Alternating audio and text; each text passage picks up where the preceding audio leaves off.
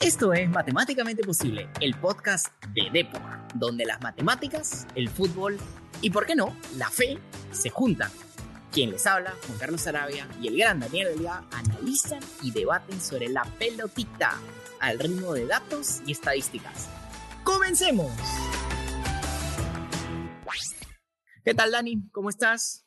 Eh, bastante bien, eh, Juan Carlos. Eh, bastante motivado con el final del último programa, el cual empezamos a poner en la palestra el tema de si convendría dentro de este, digamos, eh, esquema de estrategia que seguramente va a postular el, nuestro técnico Juan Reynoso, de llevar a aquellos equipos que nos cuesta ganarles en el llano, eh, llevarlos a esos sitios eh, que tenemos nosotros en altura, ¿por qué no también en otras localidades y tratar de sacarle el máximo provecho a la localía eh, que ahora suma mucho a nivel, a nivel eliminatorio, eh, una competición tan difícil como esa.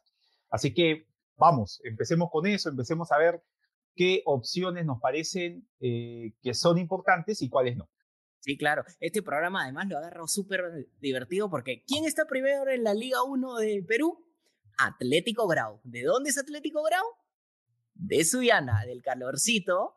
y además les lanzo un primer dato sobre el Atlético Grau. El Atlético Grau está primero, habiendo ganado cinco partidos seguidos y tiene una diferencia de goles de más cinco, solo uno por debajo de, por ejemplo, Sport Huancayo, que tiene más seis. Obviamente Atlético Grau está empatado con la U, Alianza y Cristal.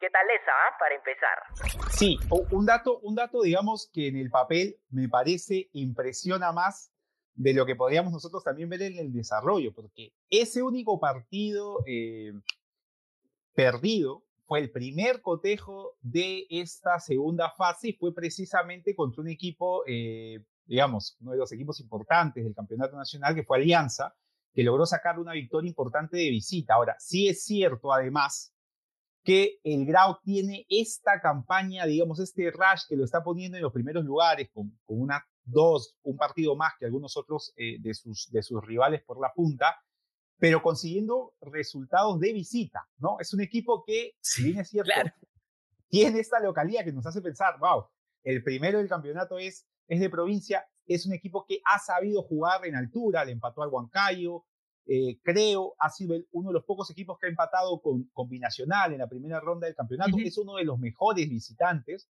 Entonces estamos hablando de un equipo que no es de Lima, que está primero, pero que suele sumar fuera, fuera de su terreno. Así que me parece que para empezar el contraste de datos es importante para ver este, qué opinión tenemos al final sobre si es conveniente jugar fuera de Lima o si es conveniente mantener la localía te doy el, ping-pong, este, Juan Carlos. A ver, ¿qué te parece eso? Pero ahí lo que decía el, cabezón Reynoso, él, curiosamente no, no se refirió tanto a Suyana, ¿no? Él dijo, tenemos que ver Cusco, tenemos que ver Arequipa, ¿no? Bueno, la historia de Melgar, eh, que es invicto ahorita, y les lanzo el dato. En Copa Sudamericana, Melgar está invicto en Arequipa, y es más, en la Copa Sudamericana del 2003, cuando Cienciano salió campeón, eh, salió campeón invicto también en Cusco. Exacto. Y, recibiendo a rivales, digamos, De, de, qué fuste, ¿no? En su momento, el Atlético Nacional, el Santos, el Santos es de, de, Robinho y Diego. Robinho, Elano, un, un equipazo. y ganándole, no en, en, en, Cusco, pero ganándole la final a River Plate del ingeniero Pellegrini. Así que sí, o sea, eh, la altura e, es, es, un, es un hecho eh, que no puede ser, digamos, debatido de que la altura con un equipo bueno es una ventaja o por lo menos un plus eh, que otorga para enfrentar a los rivales eh, y quizá a rivales poderosos. Así que la opción de ser locales en territorios complicados como estos ante Brasil y Argentina causa un atractivo para, para, para terminar eligiendo quizá esas, esas, este, esas localidades. Mira, yo te lo voy a poner así de plano. ¿ah? Para mí, Perú sí debe jugar ciertos partidos, no todos, ¿ah? en ciertas localidades donde hay mayor altura. De todas maneras, y este programa tengo la misión de intentar convencerte a ti, Dani, de que tenemos que jugar algunos partidos fuera y por qué no también a nuestros oyentes. así es. Ahora, Juan Carlos, eh, yo, digamos, ahí te, cedo el balón para que a partir de ahí vayas generando la jugada de hoy. Diste un dato importantísimo en el último programa que me parece importante eh, recalcar ahora, de que los equipos con mayor pressing, o sea, con los equipos que ejercen la mayor presión antes de que el rival pierda el balón, son precisamente el Cienciano del Cusco, el Melgar de Arequipa y el Sport Huancayo. tres equipos que están siendo animadores del torneo. Uno, obviamente, el Melgar, campeón de la primera ronda. Cienciano, que está en los primeros lugares de clausura. Y el Sport Huancayo, que le pidió hasta la última fecha la posibilidad de ser campeón al Melgar.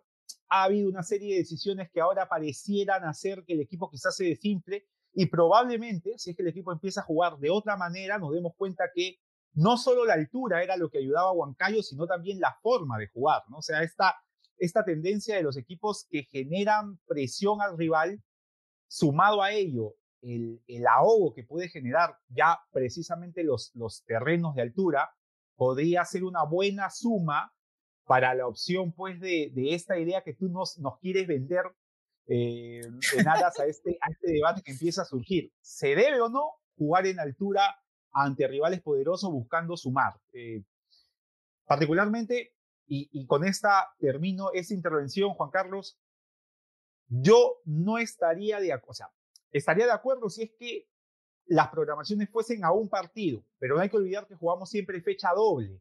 Ya, Entonces, ya demanda ahí una mayor estrategia, o sea, demanda saber cuánto tiempo te dan a los futbolistas, si es que estos se van a poder acoplar ¿Cómo lo ves tú desde esa perspectiva? O sea, ¿crees que el futbolista peruano fuera de, de, Perú, los que vienen normalmente del extranjero, podrían acomodarse a jugar en esos lugares? ¿Cómo lo ves tú?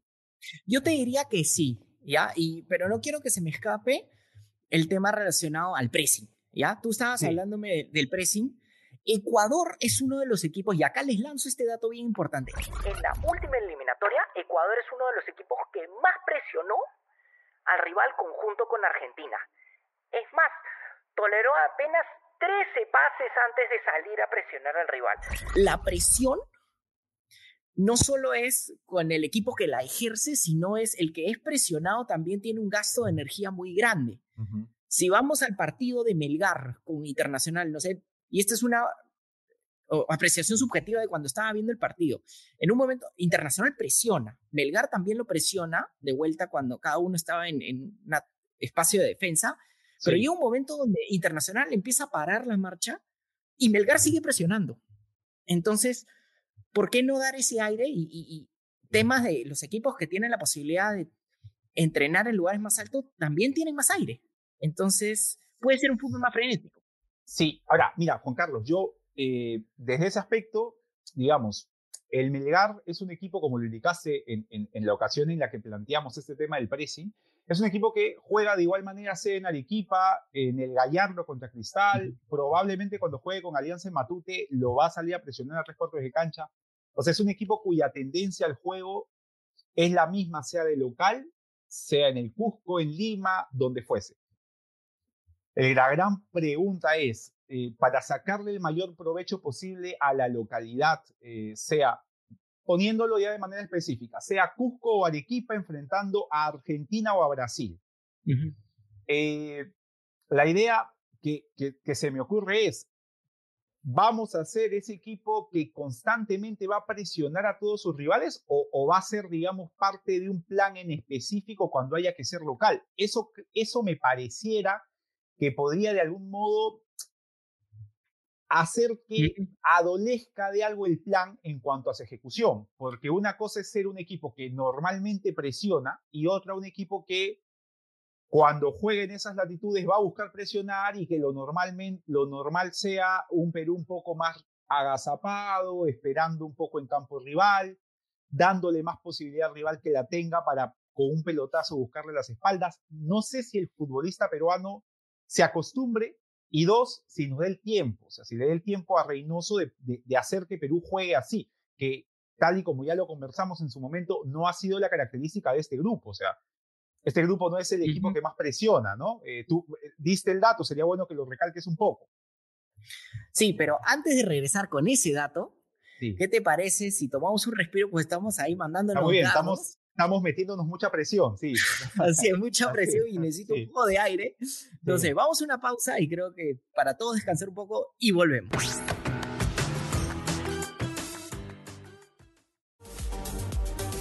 Visita deport.com y mantente al día de todo lo que sucede en el mundo deportivo. Síguenos en nuestras redes sociales y suscríbete a nuestro newsletter deport.com.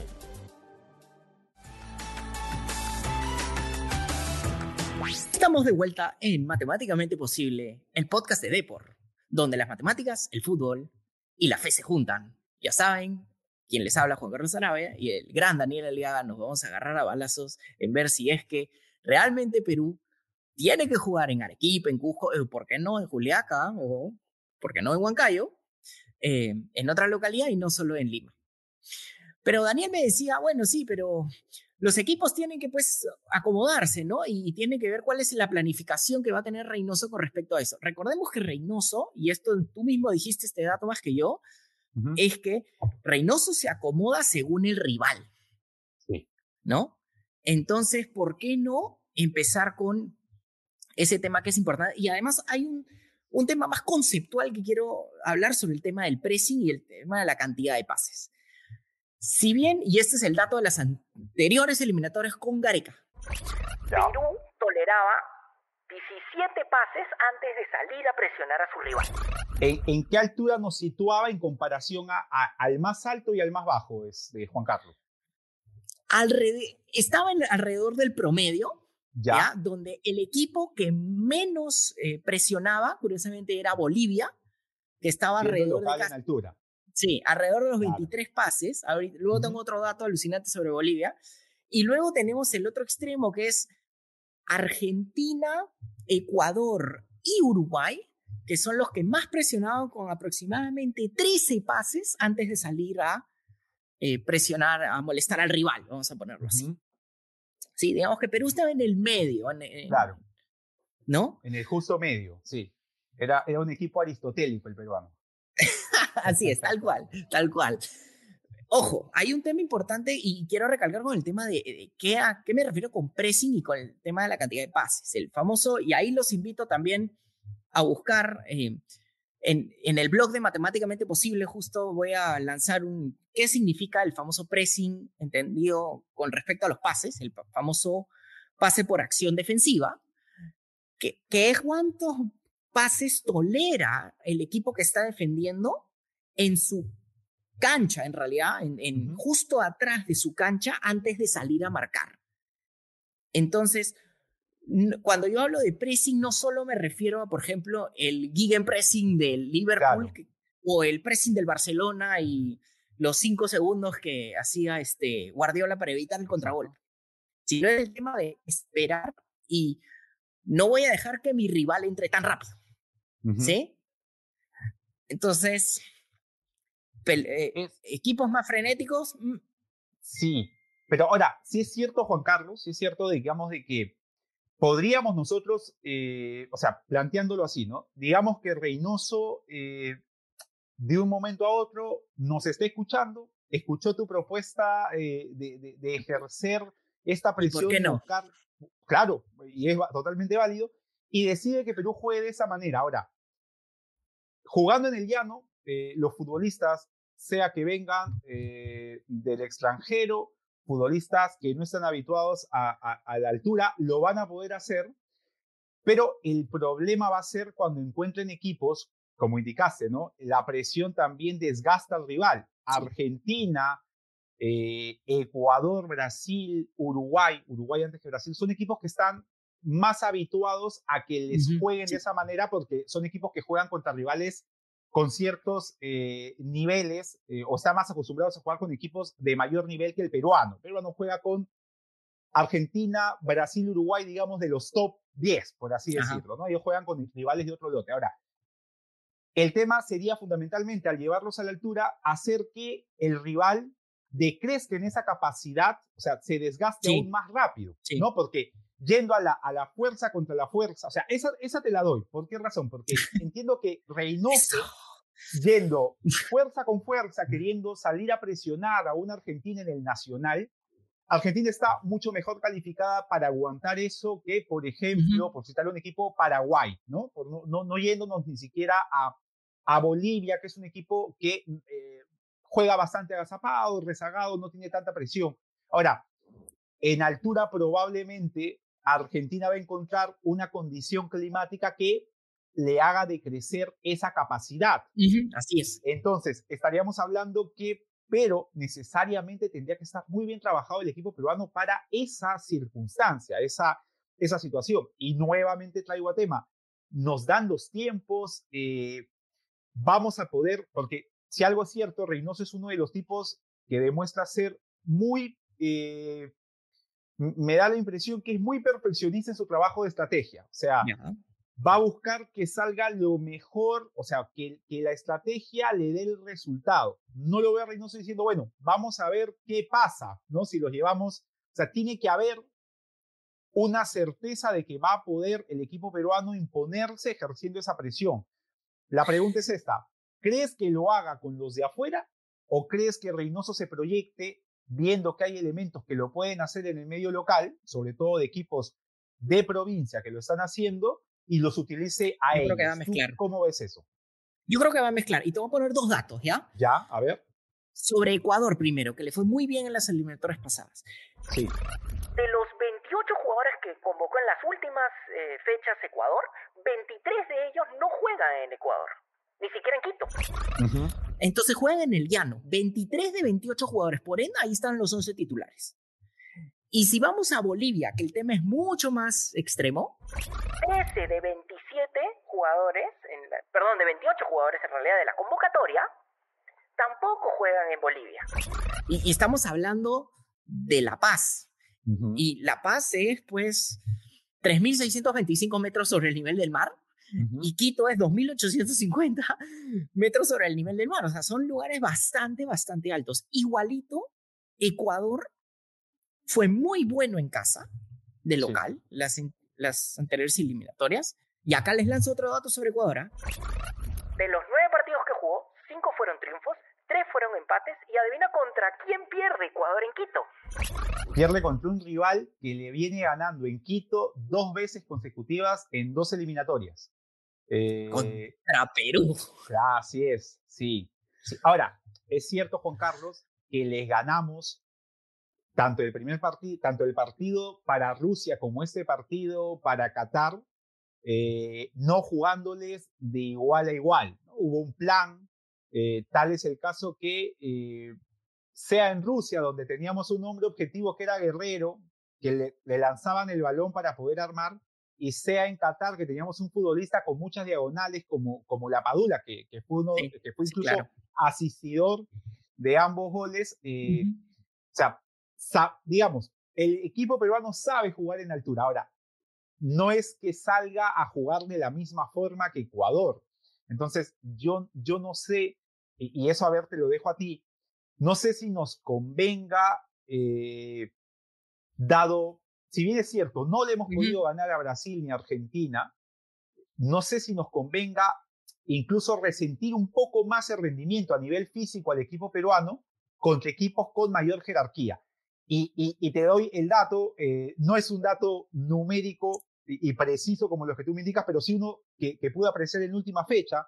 Brasil se impuso 4 a 0 a Bolivia, quizás no presionando lo alto, quizás no, no, no, no jugando, digamos, con mucha presión, pero sí con oficio, o sea, no errando ningún pase. Prácticamente tú veías que los brasileños siempre se le entregaban uno de amarillo y terminó sacándole una ventaja de 0 a 4 en La Paz. Entonces, son cositas que por ahí uno dice, no vaya a ser que la pequeña opción que hay en Lima se desbarate por completo yendo a un lugar en el cual de pronto no podemos, el equipo peruano no se muestra o se resiente en su rendimiento. Eh, ¿Cómo podrías tú contrastar eso que ocurrió con Bolivia en cuanto a cómo, qué podría ocurrir con Perú? Yo acá te la pongo, pero antes de ver qué equipo se escogería contra quién jugar en altura, ¿qué te parece? Si vamos a una pausa, porque la altura de verdad que me ha dejado ahogado y necesito seguir. así es.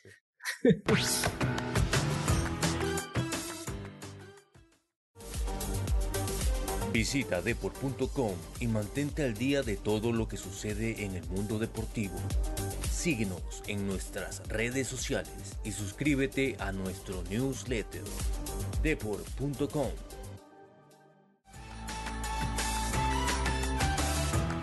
Y estamos de vuelta con Matemáticamente Posible, el podcast de Deport, donde las matemáticas, el fútbol y la fe se juntan. Quien les habla, Juan Carlos Arabia y el gran Daniel Alia. Nos estamos mandando a pelotazos para ver si es que realmente Perú debería jugar en Arequipa o en Cusco, o por qué no en otro lugar más Desarrollando un poco lo que ocurre, eh, Juan Carlos, estás ejerciendo un, precio, un pressing constante pero por ahí algún balonazo puede caer a las espaldas de tu defensa y, marcar la diferencia. Así que hay que seguir, digamos, en la dinámica final a ver quién se impone. Sí, o sea, a ver, vamos a una cosa. Siempre eh, el tema del 4 a 0 que tú me decías de Brasil con este, contra Bolivia, también ocurren estas cosas, ¿no? O sea, ¿te acuerdas eh, eh, Beto Carranza, ese jugador de la U que se manda una corrida increíble en, Cerro de Pasco? con el, eh, con el este, oxígeno. con el oxígeno termina y tenía una gorra porque hacía tanto frío que el pobre hombre este, estaba con gorra, pero él se manda una corrida de, de, cuadro a cuadro, vamos a ponerlo así, y mete un golazo. Sí, sí, sí. Entonces, también pueden ocurrir estas un cosas. Un poco creo, creo yo, Juan Carlos, un poco por, por estábamos en otra época y quizás hubo desconocimiento por parte de Beto Carranza de que de qué era la altura, me parece, o sea, o esa altura en, en, específico, ¿no?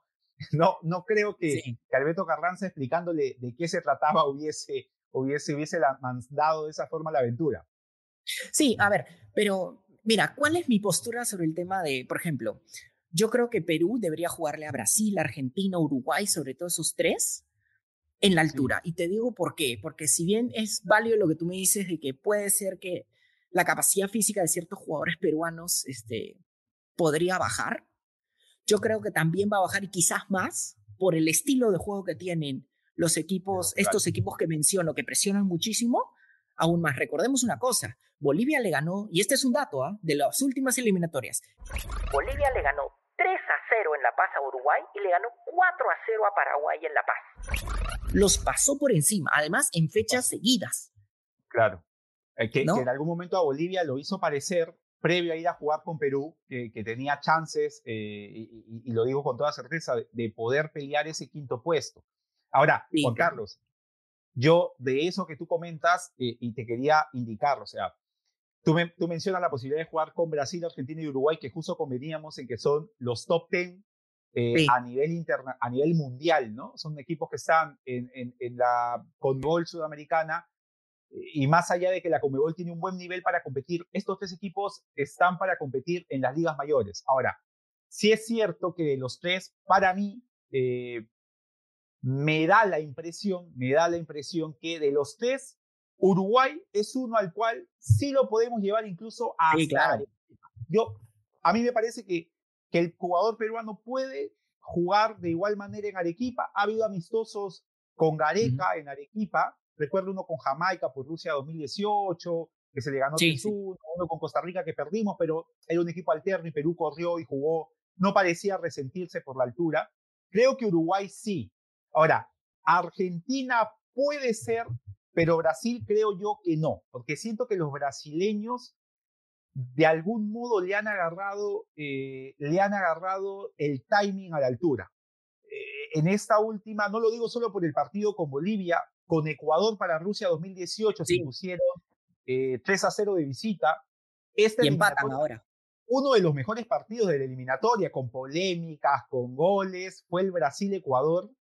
Eh, y, siento que el, futbolista brasileño ha desarrollado, eh, no sé si un oficio o una condición atlética que le permite jugar en altura. No obstante, pues que existe, como bien dices, ¿no? la posibilidad de que se resienta a diferencia de Lima. En Lima el jugador brasileño va a salir a jugar con tranquilidad. Sí, sí, sí, claro. Local. No lo digo por, por lo que venga de afuera, sino por lo que ellos sientan jugando en cancha. Entonces, sí, pero es, es Uruguay, dices. Sí, o sea, Uruguay me parece que es la víctima. Los otros dos pero ojo, Uruguay me parece más importante todavía porque ese va a ser un rival directo. ¿ah? Exacto. para ahí sí te voy a aceptar el tema de Brasil y refuerzo tu punto con, con esto. ¿ya? Bolivia, y este es un dato que les pongo histórico. Se han dado dos veces eh, Copa América en Bolivia y las dos veces Bolivia llegó a la final. En el 63 ganó y en el 97 perdió 3-1 con Brasil, en la final. Entonces Brasil sí se para. Pero también tú me estabas diciendo un poco eh, el tema de, ok, pero los jugadores y este, cómo es que va a ser Reynoso. Ojo, hablemos de una cosa. Creo que Perú también tiene que entrar a un cambio generacional. O sea, Cueva, Carrillo, eh, bueno, quizás Tapia y Aquino todavía aguantan, pero hay una serie de jugadores, incluido la Padula, Advíncula, que están sobrepasando los 30 y para llegar a la siguiente eh, fase de eliminación, ya no creo que les dé, pero ahí lo tenemos que sustentar. Además, además, este Juan Carlos, que hay futbolistas que incluso me parece ya se está viendo que no tienen esa explosión en ciertos lugares del campo, como el caso de Carrillo. O sea, Carrillo es un futbolista que tenía como característica primordial eh, capaz de jugar en cualquier zona de los mediapuntas. No era netamente un extremo, es un futbolista con pocas veces se le ha visto, pero capacidad para asistir. No un gran eh, posibilidad de llegar al gol, pero lo tiene. Pero siento yo que más allá de lesiones y cosas que hayan podido ocurrir, ya no es ese futbolista que te podía apilar rivales. A, siento que en Rusia 2018 fue su cumbre a, nivel físico. Después tenemos un Carrillo que es capaz de pasar entre, en un pedazo de cancha entre dos futbolistas, pero esa potencia la viene perdiendo. Entonces, es cierto, ¿no? Ya sería eh, momento, no para que lo saque del equipo titular, pero sí para que, se, para que cuando no esté Carrillo pensemos, ¿y quién puede jugar? Y, y, y una, tener una similitud al juego de Carrillo. Entonces, creo que que ya es momento. Hay por ahí algunos que otros futbolistas con esa capacidad. Es complicado porque una cosa es el medio local y otra ya jugar en, en, Comebol, pero eh, creo yo, creo yo que, que, habría que ir viendo qué opciones, el mismo Advínculo, o sea, futbolistas que se apoyaron demasiado en su explosión física y que ya se va sintiendo, ¿no? Así es. Sí, hay, que, ahí Reynoso tiene que ir viendo el tema de, Creo que se pueden mezclar las dos cosas. Me explico. Creo que se tiene que mezclar el tema del cambio generacional por un lado y por otro lado este tema de ir acomodando al tema de las, las sedes.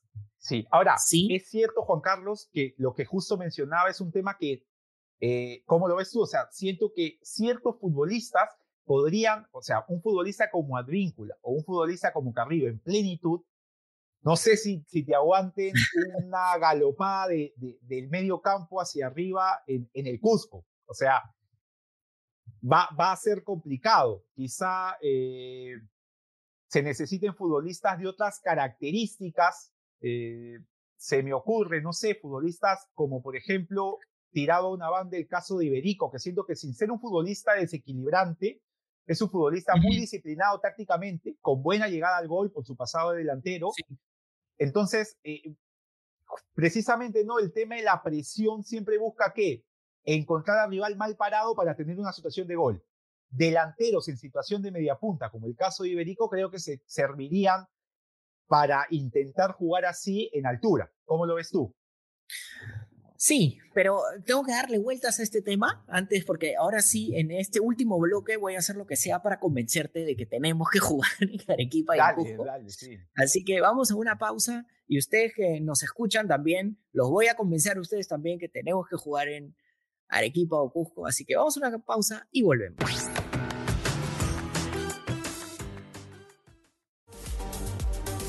Visita deport.com y mantente al día de todo lo que sucede en el mundo deportivo. Síguenos en nuestras redes sociales y suscríbete a nuestro newsletter deport.com.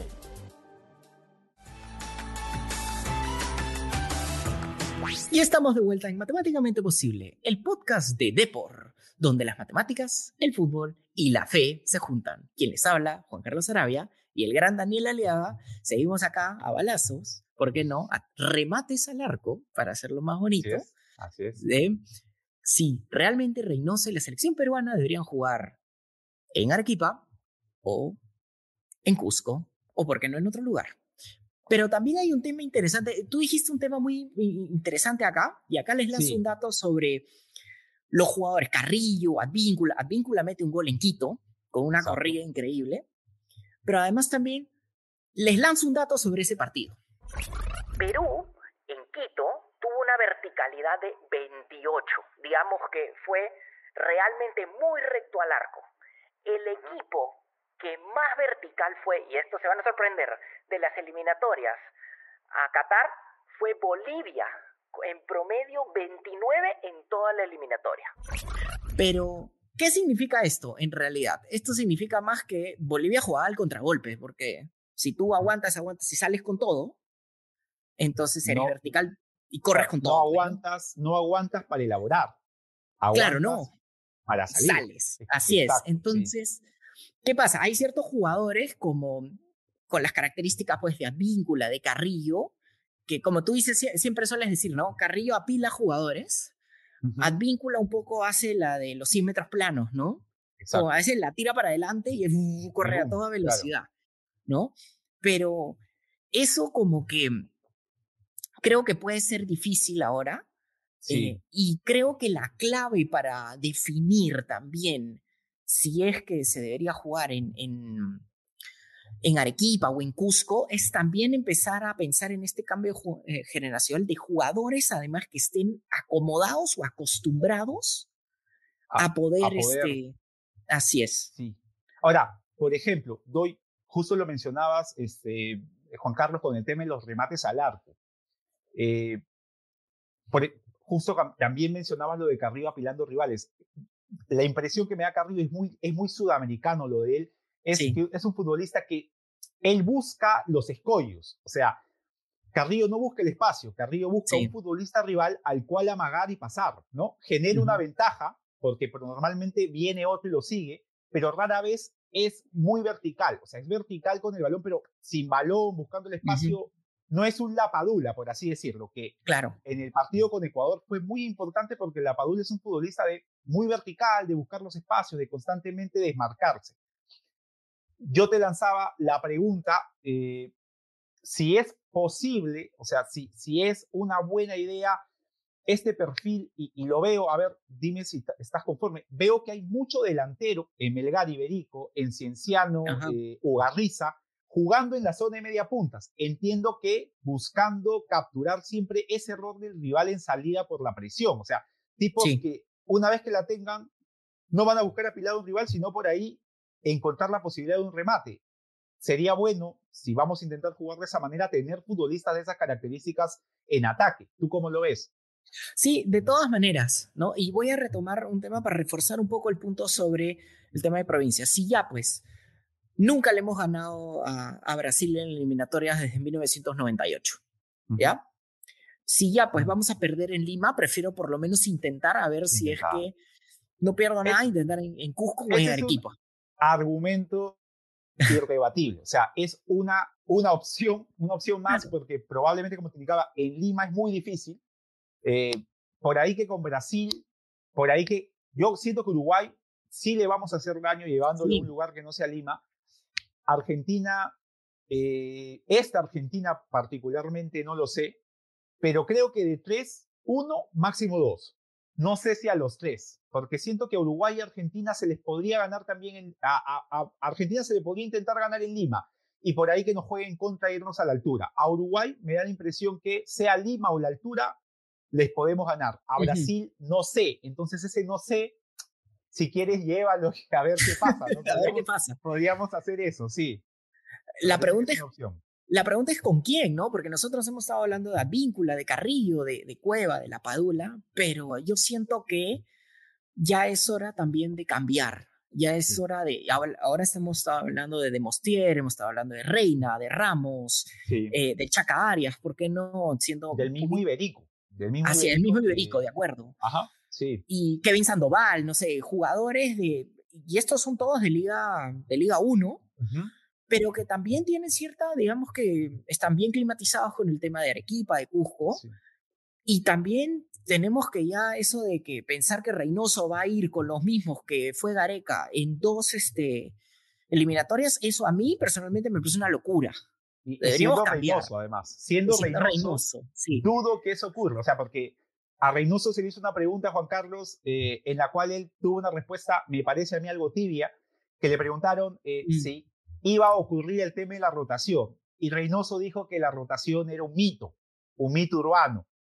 Eh, lo dijo el entrenador del equipo eh, rojinegro que en su momento no se sabía cuál Ajá. era el arquero titular. O sea, tuvo hasta, hasta cuatro Sí. arqueros tapando en una misma temporada. Entonces, la impresión es lo que tú indicas. ¿no? O sea, Reynoso va a buscar ampliar el universo de jugadores porque Sí. probablemente no solo quiera tenerlos en el banco, sino también utilizarlo en el momento que él considere preciso. Y la posibilidad de jugar en otras localidades eh, es un buen escenario para que puedan jugar jugadores de Cienciano, jugadores de Melgar, de Sport Huancayo que lo están haciendo bien. La impresión de que puedan jugar en altura eh, por eliminatorias es muy, es muy válida.